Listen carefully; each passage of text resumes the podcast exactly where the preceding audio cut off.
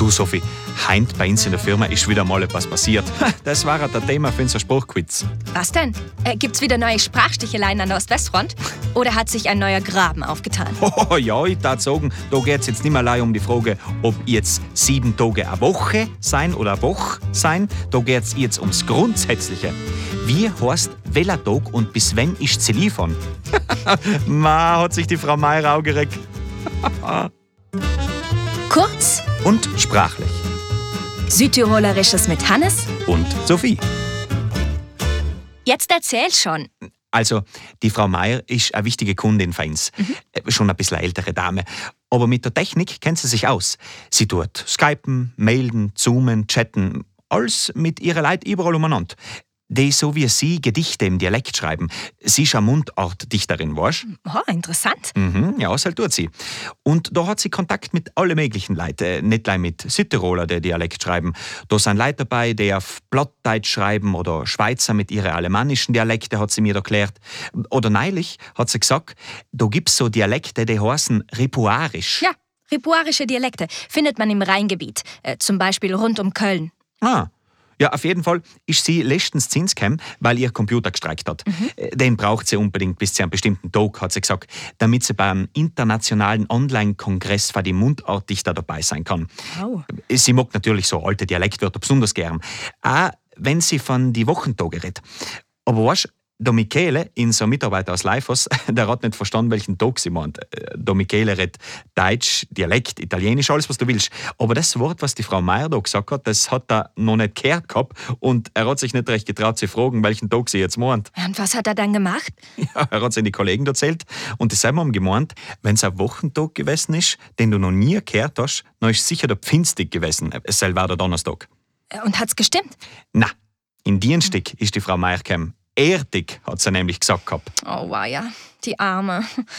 Hm. Ja, aber vielleicht wäre das wirklich was für unser Sprachquiz. Hm?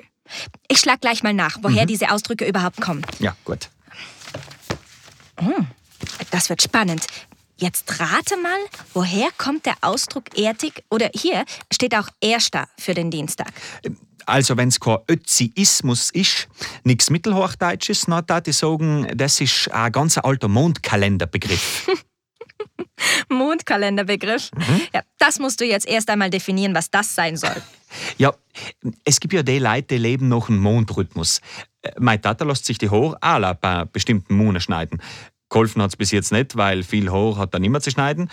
Und laut so einem alten Mondkalender ist der Erdig eben vielleicht der ideale Tag, um zum Beispiel Ähräpfel zu setzen, die Ähre umzugroben oder sich so eine schlammige Fangerpackung ins Gesicht oder sonst wohin zu schmieren. Das alles tut man am besten in Erdig, also in Dienstag. Sagst du nicht? Netter Erklärungsversuch, aber falsch. Hinter dem Erdig oder Erster steckt der griechische Kriegsgott Ares, dem der Dienstag geweiht wurde. Über die Goten gelangte dieser altgriechische Begriff dann wohl in die bayerischen Dialekte. Und weil dieser Kriegsgott bei den Römern dann Mars hieß, heißt der Dienstag auf Italienisch Martedì. Hm. Na, seinem Tati sagen war schon gescheiter, jeden Dienstag ein paar Ähräpfel zu essen, als wie ein Kriegsgott zu huldigen. Ist der Finstig wenigstens friedlicher? Ja, auch der Pfinstig kommt aus dem Griechischen und kam über die Goten hierher. Und er ist ganz harmlos. Hinter dem Wort Pfinstig steckt das griechische Wort Pemte für der fünfte. Äh, der Donnerstag als der fünfte Tag der Woche. Ah so, äh, das ist wie das Pentagon mit seinen fünf Ecken. Ich- Aber äh, Montag, Erdig, Mittig, Pfinstig, Entschuldige, da zähle Leib bis vier. Äh, nein, nein, nein.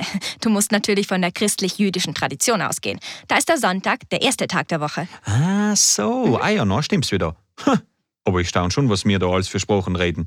Deutsch, Italienisch, Ladinisch, Südbayerisch, jetzt Griechisch auch noch. Ja, und das sind nicht die einzigen Begriffe mit griechischen Wurzeln, die ich im Dialektwörterbuch entdeckt habe. Da gibt's zum Beispiel die Pfort. Was? Ist Hemp? Die Pfort? Ist das griechisch? Die Pfort war ursprünglich ein Hirtenrock, der auf Griechisch Beite hieß. Auch dieses Wort kam über die Goten hierher und ist weit verbreitet. In allen bayerischen Dialekten, zu denen ja auch die Südtiroler Dialekte zählen, wie du weißt. Ja, bayerisch mit AI, das vergiss ich nimmer. Aber die Pfort, ein Hirtenrock? Hm, Sei sag schon mal in die Geschäftsleute mit ihren weißen Pforten. Zu einer Nachtpfort, da die Erklärung vielleicht ja noch eher passen. hm. Ich sehe schon. Pfort ist wieder so ein griechischer Mondkalenderbegriff. Die Pfort als Gewand für alle Schlafwandler. Dieselben sind sicher bei Vollmond besonders aktiv, meinst du nicht? ja, wenn du unbedingt meinst. Vielleicht solltet ihr die Kundenwünsche der Frau Meier zukünftig dann auch nach dem Mondkalender einplanen, damit ihr den richtigen Tag erwischt. Kurz Und sprachlich. Südtirolerisches mit Hannes, Und Sophie. der Podcast der Sprachstelle im Südtiroler Kulturinstitut. Und in der nächsten Folge gehen Hannes und Sophie unter anderem der Frage nach, wofür man ein Chloretyll braucht und was ein Mila-Morler ist. Schaut schnell rein unter www.sprachquiz.org.